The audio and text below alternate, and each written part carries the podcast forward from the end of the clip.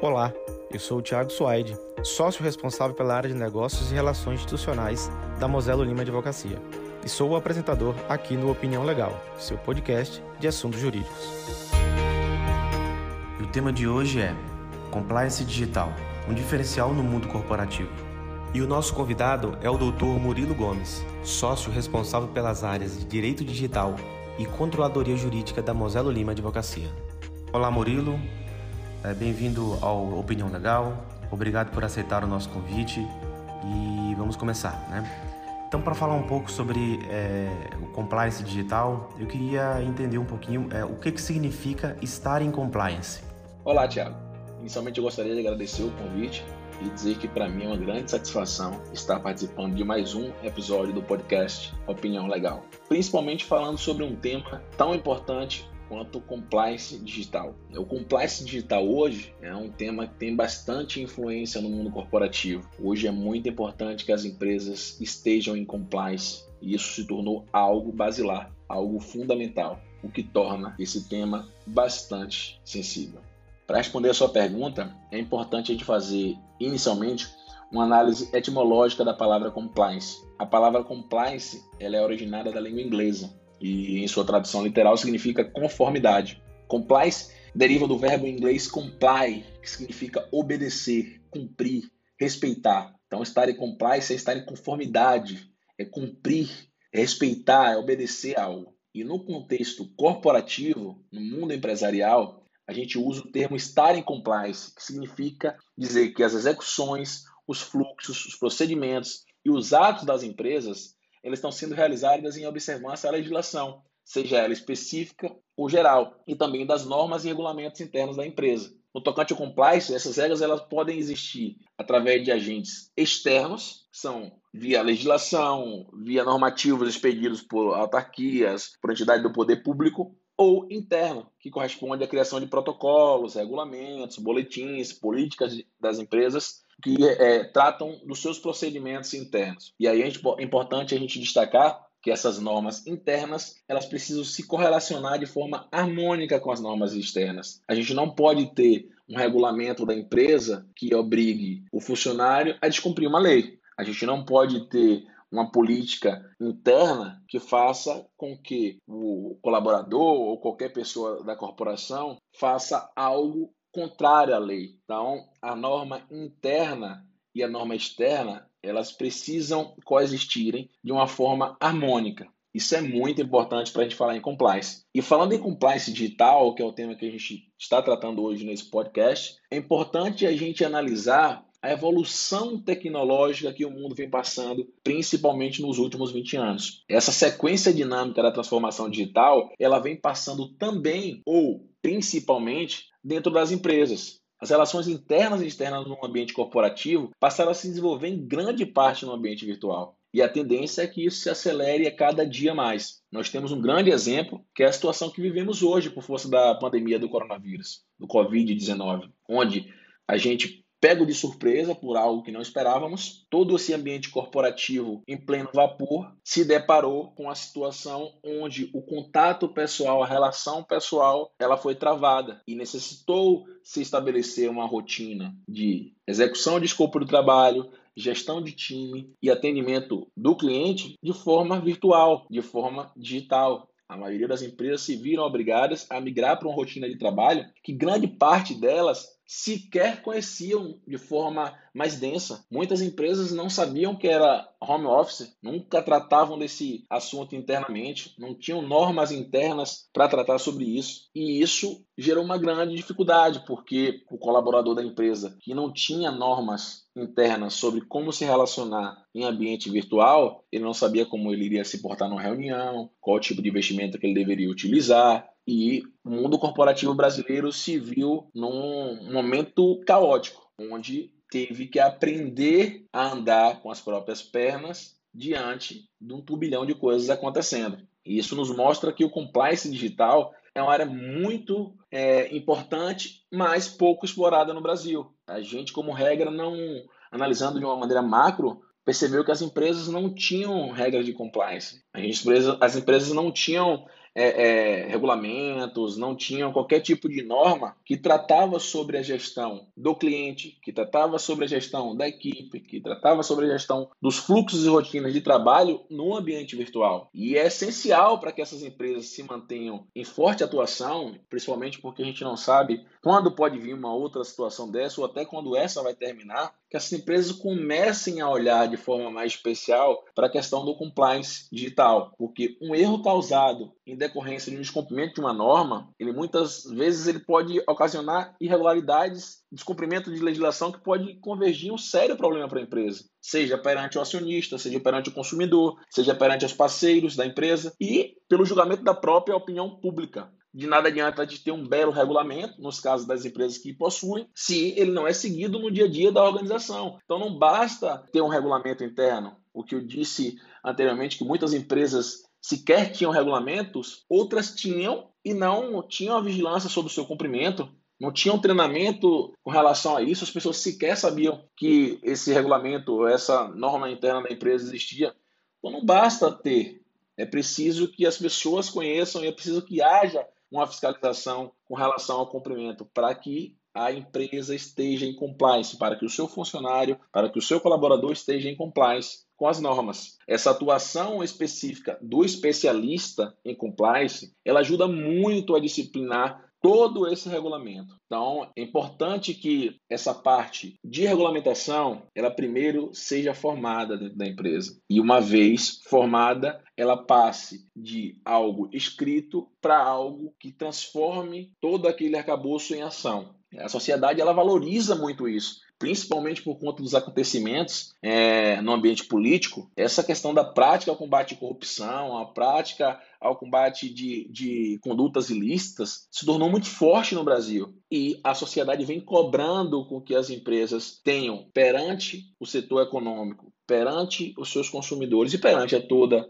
a população que elas estejam cumprindo as normas, que elas estejam em compliance. E nessa circunstância, a empresa precisa agir, seja através de fiscalização ou combatendo internamente essas irregularidades, tá? É muito importante que aquela pessoa que eventualmente cometa a infração dentro da empresa, ela esteja sujeita a uma série de análises e até punições por conta do descumprimento da norma externa ou interna. Isso é muito importante. A nova era digital empresarial ela pressupõe uma abordagem proativa, em que a empresa fiscaliza, investiga e combate as ilicitudes. Então, para saber quais são as prioridades e o que deve ser fiscalizado, a empresa deve criar um planejamento detalhado, contando com apoio especializado de um profissional, bem pautado nas práticas corporativas, garantindo com que aquele projeto, além de ter eficácia, ele seja colocado em prática. É muito importante essa, essa dinâmica. Muitas vezes a empresa não tem um especialista na área interna e às vezes precisa contratar uma consultoria para isso. Importante, independente é, do modo que seja realizado, seja de forma é, interna com os colaboradores da empresa, com alguém especializado nesse sentido, ou através de uma consultoria, que essa prática seja evidenciada para toda a corporação como algo de extrema importância. É necessário ter um compliance e não só ter, ter de forma estruturada e ser praticado. Então, o compliance digital, por sua vez, ele busca lidar com a atuação da empresa, bem como os tratamentos e informações no ambiente virtual. Quando a gente fala em estar em compliance, é, como eu disse no início, estar em conformidade com algo. E estar em compliance no ambiente digital é estar em conformidade com a legislação e com todos os atos normativos internos e externos que versam sobre a relação é, realizada no ambiente virtual. Tem que ser compatível com as leis, compatível com as normas, compatível com todo o arcabouço normativo e legal que trata sobre a relação é, realizada em ambiente virtual. Então é muito importante as empresas terem essa noção, porque o funcionário da empresa precisa saber como se portar, por exemplo, numa rede social. Ele está atingindo a imagem da empresa através de uma manifestação, mesmo sendo uma manifestação pessoal, num ambiente virtual no qual ele se relaciona com o cliente, como ele deve se portar internamente na relação hierárquica, como é que isso deve ser feito, a utilização de ferramentas virtuais, quais são as limitações. Então, tudo isso contempla o compliance digital. O compliance digital é um arcabouço de normas que versa sobre a relação virtual. No mundo corporativo, a gente fala da relação consumidor-empresa empregado colaborador empresa e parceiros empresa. É muito importante que isso tenha um destaque dentro das corporações, porque a relação virtual é algo que está tomando conta de todas as relações e as empresas passando por esse segmento, como eu disse, a cada dia crescendo mais, é necessário ter uma norma, ter um regulamento que trate sobre o tipo de expediente que será é, executado dentro da empresa. Além de estarem cumprindo as normas, quais são as oportunidades encontradas pelas empresas e empreendedores na implementação do compliance digital? O ato de estar em compliance digital, além de ser algo relacionado a cumprimento de normas, gera oportunidades para as empresas. Eu posso listar algumas delas aqui para você. Tá? Uma das é possibilitar um ambiente empresarial mais seguro e eficiente. Então, quando eu tenho normas específicas sobre relação digital, eu torno o ambiente empresarial mais seguro e, além de seguro, torno mais eficiente, porque as pessoas já sabem onde fazer, como fazer. Então, isso torna o processo interno dentro da empresa algo mais dinâmico. E a gente também tem a questão da segurança. Por quê? Porque você tem um parâmetro, você sabe qual é o limite, você sabe até onde você pode ir, certo? Além disso, outra oportunidade é uma relação transparente com os fornecedores e com o cliente. Você estando em compliance digital, isso proporciona que você tenha uma relação totalmente transparente com o seu cliente fornecedor, porque o cliente vai conhecer qual é o seu código de conduta. O cliente, na maioria das vezes, sabe qual é o seu regulamento interno. E quando há qualquer tipo de diferença, qualquer tipo de má interpretação na relação, você sempre vai mostrar para o seu cliente que você não fez nada do que já tinha pactuado internamente com seus colaboradores. Você não fez nada diferente do que já vinha fazendo. Então é muito importante essa questão do compliance digital, porque você torna a relação transparente. O consumidor já sabe, o fornecedor já sabe a maneira que você vai se portar ou com que você deve se portar no ambiente virtual. E além disso, a gente tem a questão de investigações internas legitimadas. Você não tem como é, aceitar certo tipo de argumentação de que por quê? Onde está escrito isso? Não. Quando você tem um arcabouço de normas e quando você mostra para o seu colaborador que ele precisa estar em compliance com essas normas, essas investigações internas, elas são mais direcionadas de forma positiva, porque você cumpriu ou você não cumpriu. Ou você está certo ou você está errado. O que era para fazer está escrito lá no regulamento. O que era para fazer está escrito no boletim da empresa. Então, traz oportunidades de você conseguir tomar decisões deliberativas, principalmente no tocante à área de RH, muito mais fundamentadas. Então é uma grande oportunidade, além de cumprir a norma, é a questão do compliance digital, ela traz todas essas vantagens para a empresa. Atualmente, quais são as leis que tratam das relações digitais?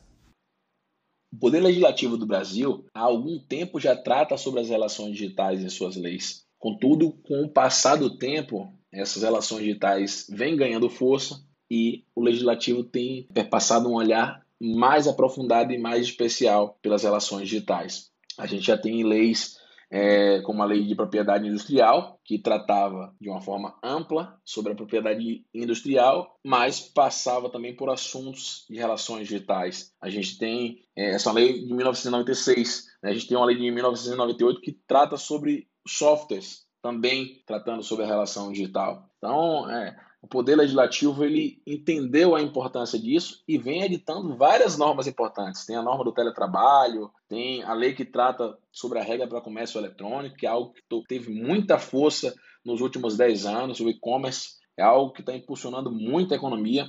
A gente tem a lei de prática combate à corrupção, a gente tem a lei 12.850 de 2013, que regulamenta o uso das provas eletrônicas nos processos judiciais. A gente tem a Lei 2.965 de 2014, que é o Marco Civil da Internet, ficou muito conhecida na mídia pelo grande debate que teve. E uma lei muito importante e atual é a Lei 13.709 de 2018, que é a Lei Geral de Proteção de Dados, a LGPD. Essa lei ela é muito importante para o cenário atual do país o histórico dela vem da utilização de dados no ambiente corporativo, dos dados pessoais, sem o consentimento ou de forma indiscriminada. A utilização disso tomou uma grande proporção. A gente teve casos na Europa, casos nos Estados Unidos, em outros países, em que o poder legislativo acabou sendo vendo o prejuízo com que a falta de legislação trazia para o país e, desse modo, criou uma legislação específica para regulamentar a, a, o tratamento de dados pessoais. E aqui no Brasil, em 2018, também compelido pelo mercado mundial, que exigia que os seus parceiros, os seus consumidores, os seus fornecedores estivessem adequados à lei de proteção de dados dos seus países, o legislativo editou essa norma em 2018 e é algo muito importante quando a gente fala em compliance digital. A Lei Geral de Proteção de Dados, que trata sobre os dados pessoais, é importante a gente falar sobre isso, dado vinculado à pessoa física, ela é algo que está muito ligada ao mundo corporativo. Né? A gente fala de não só de empresas, mas de empreendedores individuais, porque essa relação, na maioria das vezes, está pautada no tratamento de dados pessoais. Então é muito importante que as empresas tenham no radar a LGPD, a Lei Geral de Proteção de Dados, e estejam adequadas a ela, estejam em compliance com essa norma, porque a gente tem uma importância muito grande na relação digital, o tratamento de dados pessoais. E assim como essas leis que eu citei, existem outras, existem normativos é, de entidades reguladoras, de autarquias. O Brasil tem entendido a importância de regulamentar a relação digital e isso vem criando força a cada dia e é algo que a gente vai ver surgir mais novas leis nesse sentido e é preciso que as empresas estejam ligadas, estejam focadas para estar em compliance com essas normas. Para aqueles que pretendem se adequar ao compliance digital, quais são os principais pontos de atenção? Eu entendo, Thiago, que se adequar ao compliance digital não é questão de escolha. As empresas precisam entender a importância disso. E no momento de adequação, a gente tem alguns pontos focais para que a empresa tenha como parâmetro. Né? Posso citar alguns para vocês aqui. Então, a designação, revisitação de missão, visão e valores da empresa. Se você vai criar um regulamento interno, você tem que estar harmonizado com a sua visão, com a sua missão, o que você entende como valor da empresa. O seu colaborador precisa saber qual a missão da empresa. E o seu regulamento, a sua norma interna, ela precisa estar balizada com isso. Então, se a empresa não tiver já definido qual é a missão, visão e valor, ela precisa designar. Ou caso tenha, a empresa precisa revisitar para quando é, for desenvolver as suas normas internas, e isso está harmonizado. E também é importante destacar que essa harmonização, ela contempla de uma forma ampla a revisão das normas internas caso a empresa já haja. Então, muitas vezes a empresa desenvolveu uma norma interna, não fez a revisitação da sua missão, visão e valor, e a gente tem coisas diferentes com situações diferentes e conflitantes dentro da empresa. Tá? Então é importante a revisitação